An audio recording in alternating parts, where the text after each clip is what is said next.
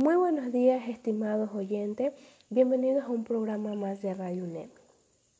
Esta mañana, previo al evento de la reapertura de la Biblioteca Nacional Eugenio Espejo, la ministra de Educación, Montserrat, desmintió que exista una baja en el número de estudiantes matriculados para el periodo 2020-2021 en la Sierra y en la Amazonía.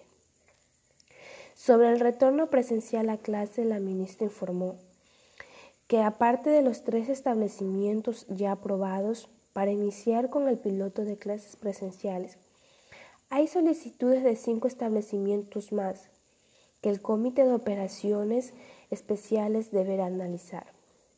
En la costa también se implementarán los planes de piloto en zonas rurales en acuerdos previos con las comunidades y cantones. En cuanto a la brecha digital, el gobierno trabaja con la Corporación Nacional de Telecomunicaciones para el acceso a Internet de 150 parroquias rurales. El gobierno mantiene los proyectos para implementar la educación virtual en todo el país, con radio, televisión y guías de aprendizaje con diferentes lenguas. Estimados oyentes, hemos llegado a la parte final del programa. Retornamos con ustedes el día de mañana. Muchas gracias.